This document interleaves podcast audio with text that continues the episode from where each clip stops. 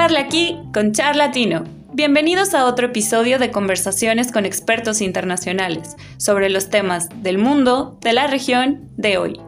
Presentado por Olimpo Consultores. ¿Qué tal? ¿Cómo están? Bienvenidas, bienvenidos a una nueva temporada de Charlatino, este podcast de conversación entre miembros de América Latina, amigos de América Latina y también entendidos en materia de relaciones internacionales. Por eso estamos con nuestro académico Andrés Rosales, mexicano radicado en Uruguay, eh, para conversar hoy día acerca de lo que marca quizá con más fuerza la agenda, que es lo que pasa en Ucrania. No es un tema de América Latina, pero creo que en algunos casos nosotros podemos hacer una excepción y abordar temas que sí son de interés, así como el año pasado, la primera temporada lo hicimos con Afganistán. Y me parece que en este caso eh, amerita también hacer una excepción y ver eh, lo que ocurre en Ucrania, lo que ocurre con la OTAN, lo que ocurre con Rusia, ¿no, Andrés? ¿Cómo estás? Hola Felipe, buenas noches. Pues muy contento de iniciar también este año. Eh, hay muchos temas y evidentemente nos tuvimos que salir un poquito del guion porque no podíamos eximirnos de eh, comentar lo que está pasando en el mundo y bueno, encontrar justamente esos vasos comunicantes de lo que podríamos pensar es tan ajeno a América Latina, a los países eh, que conforman el continente americano y no, no lo es, no lo es. Recordemos que bueno, entre medio uno de los actores principales es Estados Unidos y eso ya en sí vincula a nuestra región y las decisiones que se tomen eh, en, esas eh, jerarquías de poder, bueno, también afectará mucho el panorama internacional, político, económico y social. Así que, bueno, de alguna forma encontramos ese, ese eh, escenario eh, internacional que también se vincula a la parte regional, del cual evidentemente nos gusta más hablar, pero que en esta ocasión eh, pues tenemos que comentarlo porque además en redes sociales, en las noticias, en múltiples eh, instancias se ha comentado del tema y no queríamos tampoco dejar, esta, dejar pasar la oportunidad para también tener y aterrizar un poquito ese análisis que en muchos casos puede ser incluso hasta desinformación. No sé cómo lo veas tú en ese sentido. Sí. En la agenda, en la agenda es lo que se está comentando eh, y circula mucha información, como suele ocurrir a nivel mundial. Siempre hay muchas cuentas que tienen una perspectiva en particular, medios de comunicación formales que la tienen, pero con las redes sociales eso se acentúa todavía más, ¿cierto? Lo conversábamos también en la primera temporada a propósito del rol de los medios digitales eh, con Stephanie, ¿cierto? Entonces, bien, a ver, lo que pasa en Ucrania, me imagino que ya todos tienen una idea, quienes escuchan este, este podcast, pero eh, a nivel general, la verdad es que el conflicto que ocurre entre Ucrania y, y Rusia, no es nuevo, viene esto de hace mucho tiempo. Eh, nunca, nunca estuvieron 100% ajenos eh, Ucrania y Rusia, pero para el conflicto contemporáneo tendríamos que remitirnos por lo menos, por lo menos a la desintegración de la Unión Soviética. Eh, entender que Ucrania es un país que tiene una historia corta, es un país joven desde ese punto de vista, no necesariamente la cultura, la nación de Ucrania, que sí tiene una larga, una larga historia, pero como Estado, Ucrania es un país muy joven y que por lo tanto tiene, tiene regiones que eh, no se han definido, no, no tienen una identidad asociada al Estado ucraniano, lo que ocurre en las regiones del este de Ucrania, ¿cierto? En eh, Lugansk, en, en Donetsk y en, bueno, también lo que ocurría en Crimea. Pero también hay que decir que esto ha sido acentuado incluso por Rusia, porque hay muchos rusos viviendo en la zona eh, enviados por Rusia para trabajar en eh, minerales y en, actividades económicas que hay en, esa, en esas regiones. Hace tiempo que Rusia viene otorgando eh, visas, viene otorgando pasaportes rusos a estas personas, porque hay población rusa en estas regiones y no es solamente un tema cultural sino que incluso eh, político formal, digamos, son rusos. Eh, además de aquella, esa parte de la población ucraniana que se siente rusa porque habla ruso, porque tiene algún linaje, alguna tradición cultural más cercana a Rusia o a Moscú que a Kiev, y bueno, todo esto se viene acentuando con el golpe de Estado que ocurrió hace algunos años atrás, que estas regiones del este de, Ucrania no aceptaron, parte de la población prorrusa, ¿cierto? No, no aceptó, y entonces empezaron a, impulsar, a presionar por la autonomía o la independencia de estas repúblicas. Y Rusia, por supuesto, se manifiesta ante esto porque tiene intereses limítrofes respecto de eh, mantenerse lejos de los países que son miembros de la, de la OTAN. Ucrania es un país que está en una disyuntiva.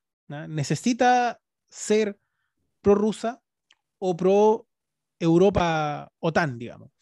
El punto medio, lamentablemente, para, para este país es muy complejo de sostener, porque está en el límite de un país que tiene intereses contrarios o que se siente amenazado, ¿no? Esto es constructivismo, ¿cierto? La percepción de amenaza que tiene Rusia frente a los países de la OTAN y por lo tanto la occidentalización que tiene Ucrania en los últimos años hace que Rusia se sienta amenazada eh, necesariamente. Por lo tanto, eh, esto, digamos, da un poco de contexto a lo que ocurre ahora.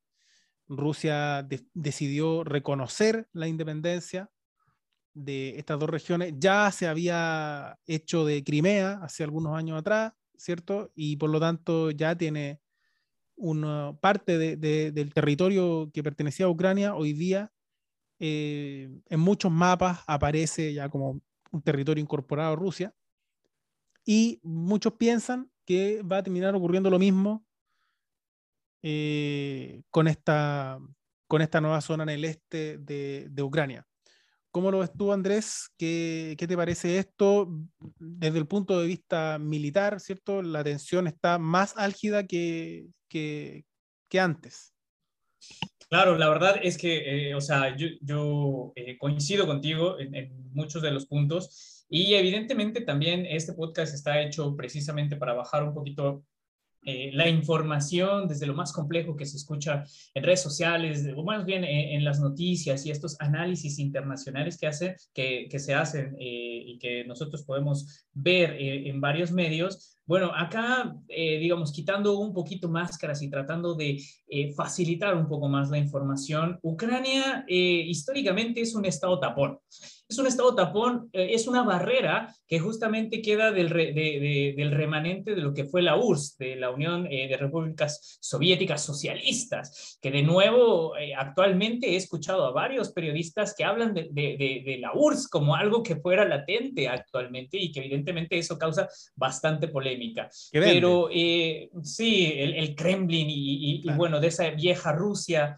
de, esas fechas, desde la los movimientos bolcheviques y demás de 1917. Bueno, a partir de, de ese momento eh, que se crea realmente toda esa franja de eh, Europa del Este, bueno, algunos países eh, en su momento, cuando cayó la URSS, decidieron estar e incorporarse más a, la, a, la, cuestión europea y a este movimiento de la Unión Europea. Entre ellos, obviamente, uno de los que más resalta es Polonia, porque es el que representa lo que fue la vieja Unión Soviética y la nueva Unión Europea eh, en el sentido de la, parte de Europa del Este. Sin embargo, ah, hubo algunos países que se quedaron en el limbo y entre ellos, evidentemente, resalta eh, Ucrania y Bielorrusia, que bueno, Bielorrusia es más pro-Rusia que otra cosa y claro, es un tema Bielorrusia más que en el limbo quedó en el lado...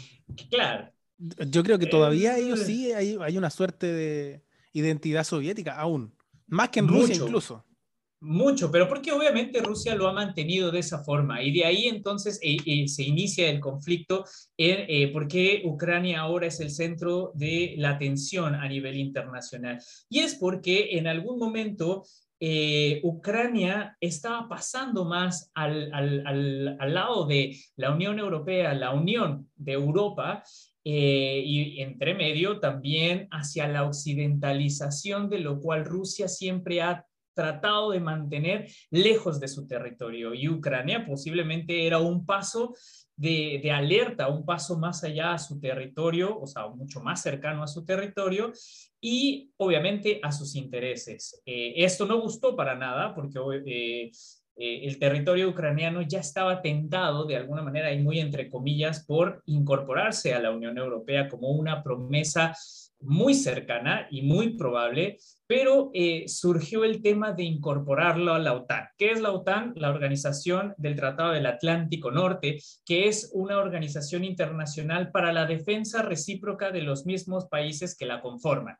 ¿Y qué quería decir esto o qué quiere decir esto en términos más concretos? Que si uno, que si un país externo a la OTAN ataca a un miembro de la OTAN, los demás por obligación y por el mismo tratado lo deben de defender. Esto quería decir que si Ucrania en esta parte de tentarse hacia la occidentalización europea e incluida hacia la parte de Estados Unidos, corría el riesgo de perder completamente a su estado tapón, a su último bloque antes de que llegaran directamente a tocarle la puerta en el territorio. Además de esto, hay un elemento que no podemos dejar de considerar, que es el territorio como tal ucraniano en el cual a pesar de ser un estado tapón, es el paso eh, de los gasoductos, de los principales gasoductos que van desde Rusia para abastecer a, eh, a toda Europa. Y evidentemente ese es uno de los puntos importantes en los cuales las negociaciones actualmente se han enfocado y se mantendrán en el foco porque sabemos que eh, Rusia tiene la llave de paso de ese gas y, de esas, eh, y, de esa presión internacional que le ponen hacia Europa. Y bueno, muchos pensarán, ¿y qué tiene que ver el gas? Bueno, eh, pensemos que en, temporadas de invierno, todos los países europeos tienen muy bajas temperaturas y todos ellos subsisten mediante la calefacción que tienen en todos sus hogares y en, en general en todas las ciudades. Y, esto que, y generalmente este gas viene de Rusia. Eh, al momento de que le cierran, entre comillas, y, no literalmente, esta válvula, esto quiere decir que incrementan los precios del gas, pues obviamente eh, complica bastante las economías europeas y es una dependencia que históricamente ha dejado una merma en la cuestión de las relaciones y una especie de stand-by en este tipo de relaciones entre eh, Rusia y Europa. A ver, y entre todo esto se agrega la parte de la lucha de poder entre Estados Unidos y Rusia, específicamente entre ellos dos, con una vieja historia de la Guerra Fría y de todo lo que ya nosotros conocemos de las tensiones tanto diplomáticas como militares, que no nada más son de Rusia, lo vimos también y lo platicamos en algún momento en Afganistán, eh, también en Siria, y en, en Cuba, en múltiples puntos a nivel internacional, Corea. Eh, Vietnam, etcétera, en múltiples puntos eh, existen estos dos mismos países. Eh, ya no quisiéramos llamarles potencias actualmente, pero sí estos dos, estos dos países que eh, tienen conflictos fuera de su territorio, pero que se mantienen en, conflicto con otros tipo, otro tipo de territorios, otro tipo de, de, problemas a nivel internacional.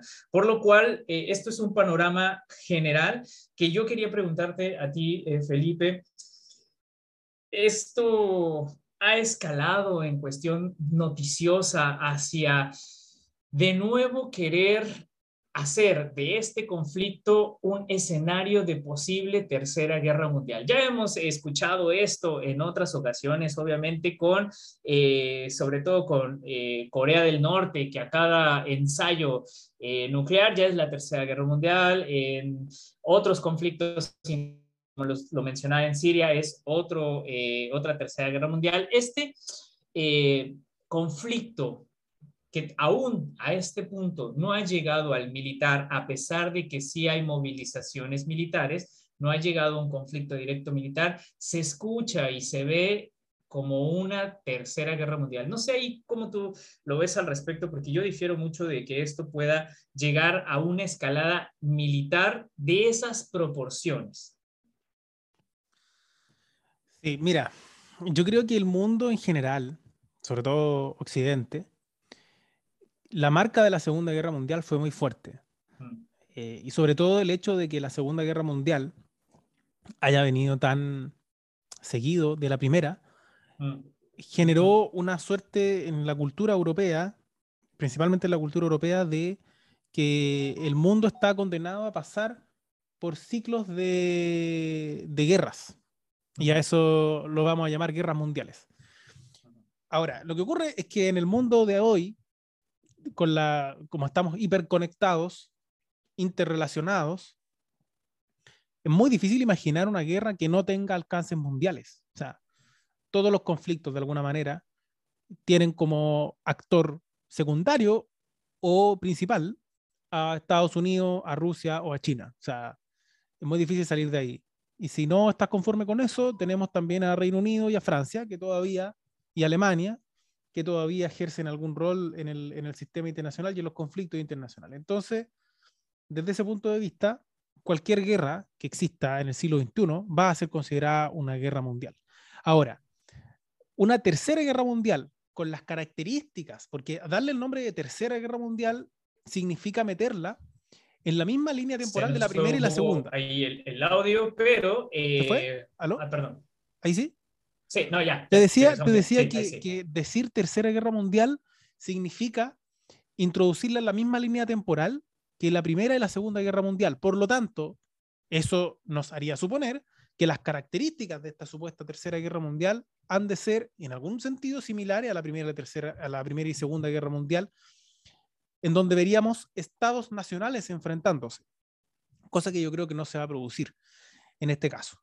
Vamos a ver un conflicto de alcance global muy fuerte, sí, incluso si no hay un conflicto bélico directo, militar como tal, va a tener alcance global sin duda, eh, y ya lo está teniendo de hecho, pero no creo que esto sea una continuidad de la Segunda Guerra Mundial, como si fue la Segunda Guerra Mundial una continuidad de la Primera. Por lo tanto, tendríamos que hablar de una nueva guerra mundial, otra guerra mundial, neoguerra mundial, no lo sé, pero no una tercera guerra mundial con las características de las guerras del siglo XX.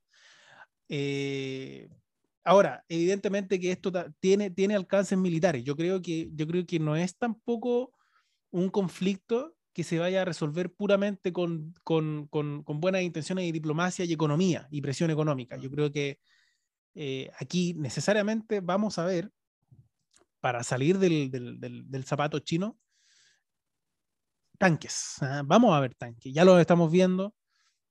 Probablemente eso va a seguir aumentando en tensión.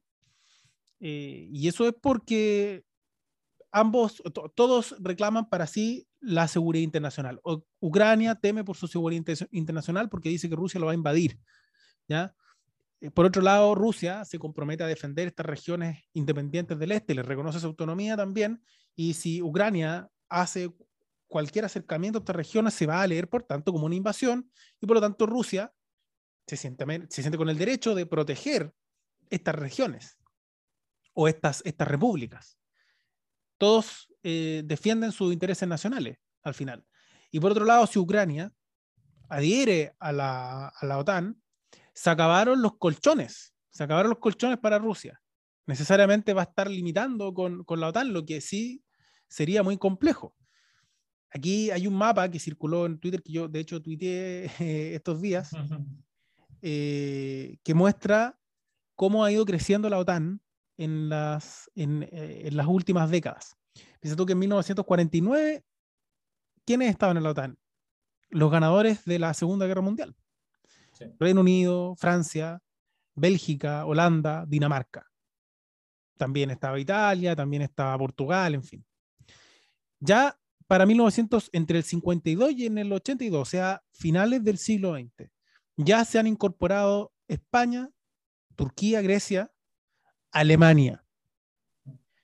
Ya en 1999 se incorpora Polonia, lo que decías tú al principio, República Checa, y entre, fíjate, entre el 2017 y el 2020 ya se incorporaron Estonia, Letonia y Lituania. Países que también eran colchón. Se incorporan eh, países que eran o estaban hechos precisamente para contener, amortiguar a Europa Occidental de Rusia.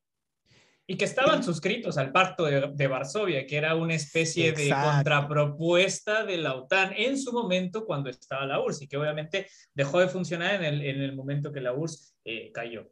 Y estos últimos países, Rumania, por ejemplo, también, se incorporaron a la OTAN entre el 2017 y el 2020. O sea, ahora. Por lo tanto, Rusia viene de recibir eh, muchos goles hace muy poco tiempo. Pero, pero todavía tiene Ucrania, que es el más grande y quizás el más importante en esta, en esta franja, aparte de Bielorrusia. Que, que, ahí sí que estamos claros que no corre ningún peligro. Entonces, esa es la importancia de Ucrania, que es como el mueble que va quedando. ¿Te fijas? Sin ese mueble, si nos imaginamos un barco que se está hundiendo, salvamos algunos muebles. ¿Y cuáles muebles vamos a salvar? Los más grandes, ¿cierto? Los que más nos sirven, los que más nos ayudan. Eso ha sido Ucrania. Ahora estamos en riesgo de perder, ¿cierto? Piensa el realismo ruso, de perder ese último mueble o uno de esos últimos muebles que nos queda muy importante.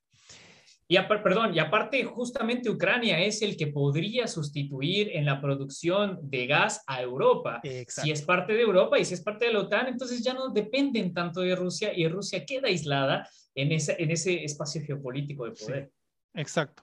Ahora, ¿qué es lo que yo creo que va a pasar en este juego permanente por adelantarnos a lo hecho irresponsablemente? Porque sí. uno se puede equivocar y crear realidades que la gente puede tomar decisiones en función de esos comentarios que uno hace para adelantarse a lo hecho.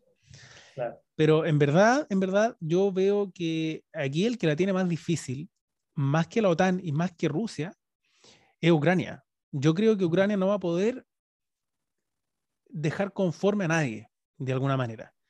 Porque a la OTAN, es verdad que la OTAN estaría obligada a, apoyar a, Ucrania si es que Ucrania se involucra con algún conflicto. Y Ucrania, digamos, si es que adhiera a la OTAN, yo creo que se va a sentir con la potestad de tratar de recuperar Crimea y de consolidar o reafirmar estos territorios que solo Rusia reclama como o, o reconoce como, como independientes. Y eso va a obligar a la OTAN a meterse en un conflicto. Y yo creo que claro. para ello no, no, no, no, no creo que, que, que, sea conveniente desde el punto de vista de la OTAN. Creo que en este caso Putin jugó una ficha inteligente. Es un gran jugador de ajedrez, no hay que, no hay que negarlo. Porque en realidad el, es verdad lo que, lo que él señala en los medios. Es un país que va a perder probablemente contra la OTAN, pero es una guerra, como él mismo dice, que nadie ganaría, sin ganadores y se ve muy seguro a darla. ¿no? Esto es como jugar al póker. Eh, sabes que a lo mejor no tiene una mano muy, o sospechas tú que no tiene una mano mejor que la del contrario, pero tú muestras más decisión en jugar tu mano. Y eso a veces termina por ser más decisivo que tener una buena mano, la actitud. Y eso lo ha manifestado Rusia en los últimos, en los últimos años, esa disposición. ¿no? Estoy dispuesto a defender mis intereses estoy dispuesto a defenderme, porque siempre lo plantea como en términos de defensa de la nación, obviamente. Él siente su seguridad amenazada si es que la OTAN llega a incluir a, Ucrania, porque podrían tener bases militares prácticamente en la frontera con Rusia. Ahora, yo creo que ese espacio de oportunidad en el que la OTAN eh, había pensado en incorporar a Ucrania, que esto fue más o menos a principios de febrero, finales de enero, eh, se ha disipado y se ha disipado bastante en esta idea. Eh, recordando un poquito lo que, lo, que fueron los sucesos, en algún momento se había planteado la idea de incorporar a Ucrania a la OTAN. Y como les había comentado anteriormente, esto significaba que ante el tratado, alguna agresión que tuviera por un país externo a la OTAN, los países dentro del tratado deberían de defenderlo. Esto yo creo que ya no va a suceder. Por lo cual, Ucrania no está sola pero no es parte del tratado y no hay un compromiso militar, por lo menos por parte de Europa, en la Unión Europea y por parte de la OTAN, de los países miembros, a defenderla. Y esto como lo vemos actualmente, porque las tropas que están actualmente en Europa, que son de la OTAN y que son de Estados Unidos y de los países europeos, están en esa franja, sobre todo en Polonia, en Estonia, Letonia, Lituania, pero no van a estar directamente dentro del conflicto que se pueda desarrollar en estos días eh, que se viene.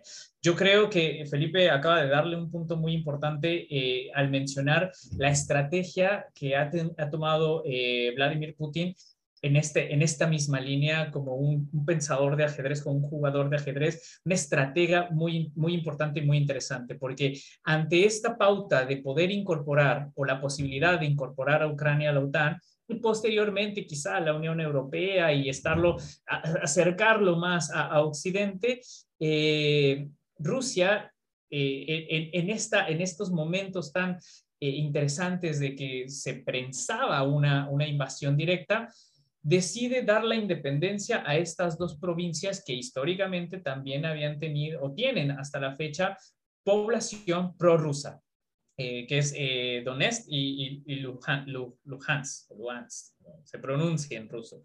Eh, y que bueno, va a haber un conflicto, o ya generó un conflicto interno en esta, en esta región, y Rusia, en ese sentido, por tener población rusa, tiene aunque queramos o no queramos, tiene derechos sobre la defensa de esa población rusa que está ahí. Mientras que es claro, y, esto, es, esto, es, difícil de aceptarlo, pero es así, por lo que eh, los demás países no tienen una injerencia o no, no, no pueden intervenir sin saltarse la ley internacional, que obviamente eh, Putin se ha saltado derechos importantes que vienen de la Carta de Naciones Unidas al proclamar por cuenta propia eh, territorios que no son parte de su propio territorio, o sea, territorios extranjeros. Esto quiere decir que en Ucrania existían estos dos. Ahora, yo quiero poner un punto para, ir más o menos eh, y no extendernos tanto tampoco en estos temas, a veces resultan tan extensos, pero yo creo que en esas cúpulas de poder, eh, a esas jerarquías eh, y en esos niveles, creo que saben algo que no nos han querido adelantar y que quizá no hemos podido apreciar del todo. Y esto es que nosotros, población en general, eh, creemos o vemos cómo se van a desarrollar estos sucesos en el ámbito militar y dejamos de lado lo que se va a desarrollar en el ámbito financiero, porque estamos esperando y expectantes ante quién ataca a quién, quién tiene la razón, quién da el primer golpe y quién sí se defiende. Eh, en cuestiones militares, como lo bien mencionabas, porque ya hay, ya existe esa tensión, pero yo creo que detrás de todo esto hay una guerra que ya se inició y es una guerra financiera. Es una guerra en, entre cúpulas de poder que yo creo que puede tener más repercusiones que un conflicto militar. Y me explico, o voy a explicar por qué. Ante esta situación, y ya lo dijeron eh, algunos tweets eh, de parte de Rusia, es, bueno, si ustedes intervienen directamente en el conflicto, les hace el llamado a Europa, eh, hasta este punto Rusia tiene, tiene la facultad de subir los precios del gas. Esto que también puede afectar enormemente a las economías que necesitan de ese gas en Europa y que dependen de ese gas ruso hasta este punto. Por otra parte, eh, las sanciones, las famosas sanciones que ha dado Biden, es decir, Estados Unidos y la Unión Europea y los países de la OTAN hacia Rusia, resaltan eh, del por qué no entran en conflicto directo bélico y por qué se van más a las sanciones, porque muchos, y he escuchado a personas eh, y comentarios de distintas partes en los que dicen, bueno, es que estas sanciones es como algo que no funciona, no sirve, no tiene una repercusión real sobre lo que está sucediendo en el territorio, de nuevo porque estamos expectantes a que haya un conflicto directo, mientras que en otras cúpulas les interesa más la economía porque esos son los aspectos que posiblemente en la actualidad tienen más repercusiones que un conflicto directo. Quizá eso aún no lo hemos llegado a apreciar eh, en ese contexto de por qué Estados Unidos no se mete en un conflicto bélico y le está preocupando más poner sanciones que son sanciones, a ver, no son, no son sanciones como por ejemplo a Venezuela o a Cuba o sanciones como se, sí se las pusieron a, a Corea del Norte, que tienen la capacidad de, son sanciones que afectan las bolsas, que afectan eh, cómo van fluyendo eh, eh, estas, bueno, los el, dólar, la inflación, que ya de por sí tenemos ahí un programa pendiente para hablar de cómo está afectando actualmente con todo lo del COVID y demás, que las potencias, por muy potencias y muy entre comillas que pongamos esta palabra potencias, no están dispuestas a aceptar. Yo creo, y lo digo con todo eh, la responsabilidad de la palabra, que le saldría más barato tener un conflicto bélico que seguir con esta guerra financiera. y pensando en que ha habido otras, o si se mantienen otras guerras por debajo del agua, como fueron la guerra comercial, por ejemplo, con China y Estados Unidos, que de alguna manera han menguado, eh, eh, han detenido los conflictos bélicos en varias partes del mundo. Entonces, quizá debemos de mirar que lo que más les interesa a esas cúpulas de poder, a esos, eh, esos jerarcas, a esos estadistas, es la cuestión financiera internacional y como tú lo decías, no es, no es que esto se genere en una guerra, una tercera guerra mundial, es una guerra mundial, pero una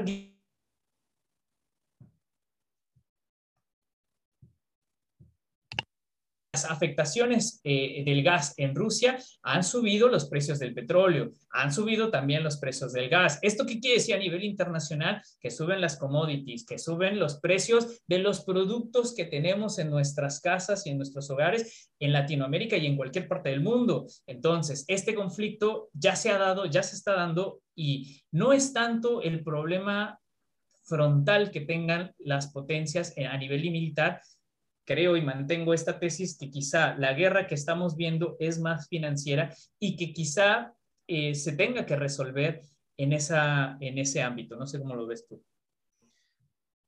Sí, yo, a ver, eh, yo hacía la pregunta cuando escuché las sanciones económicas que va a hacer Alemania, ¿no? suspendiendo la instalación de este de este gasoducto entre Rusia y Alemania justamente. Yo pensaba, bueno, no sé si pierde más Rusia o Alemania con esto. Mm. Eh, porque finalmente es, es, un, es, un, proyecto que suscitaba mucho interés por parte de Alemania. Entonces, suspenderlo, la verdad es que es como extraño, ¿no? Extraño como, como sanción económica claro, no Rusia deja de venderle a Alemania, pero no, es que se van a quedar sin recursos. Eh, en cambio, creo yo que Alemania eh, es una población que, bueno, ahora, ahora se viene el verano, por suerte para ellos, así que no mm. puede que puedan jugar un poco con ese detalle. pero, pero lo que tú dices, yo creo que las sanciones económicas, vamos a ver los reales efectos de esas sanciones eh, con el pasar de la semana, con el pasar de los días, porque esto está avanzando muy rápido. Sí, definitivamente. Ahora, bueno, y para terminar, eh, el tema que, que, interesa también es, bueno, ¿qué pasa con las instituciones internacionales? He escuchado eh, a lo largo de estos años la queja de las crisis de las instituciones internacionales, sobre todo en el Consejo de Seguridad, y que de nuevo, en el, en el corazón de Naciones Unidas se da justamente estos equilibrios y desequilibrios de poder, en el cual tienes Estados Unidos, Reino Unido, Francia, eh, China y Rusia tratando de resolver problemas en los cuales Rusia y Estados Unidos tienen conflictos frontales. Entonces, es muy complicado eh, y abre de nuevo el debate de ¿Cómo vamos a arreglar? ¿Cómo hay un consejo de seguridad donde los que están no pueden ponerse de acuerdo? Y creo que justamente ahí es el punto eh, eh, de diferencia, de distinción entre lo que es el antes, es decir, la Primera y la Segunda Guerra Mundial, y el después. Eh, antes no había estos organismos internacionales y esta interconexión tan fuerte que ahora llamamos globalización y que prácticamente la palpamos del día a día. Eh, ahora sí, ahora existe y ahora justamente eh, no, los países entienden que no pueden aventurarse en guerras largas, que no pueden aventurarse en costos altos, porque entre medio nos vamos al centro del corazón de los países en los cuales es el ciudadano el que está viendo directamente qué es lo que hace presidente de cada uno de los países, cómo actúa y qué es lo que dice. ¿Y esto cuál es el costo?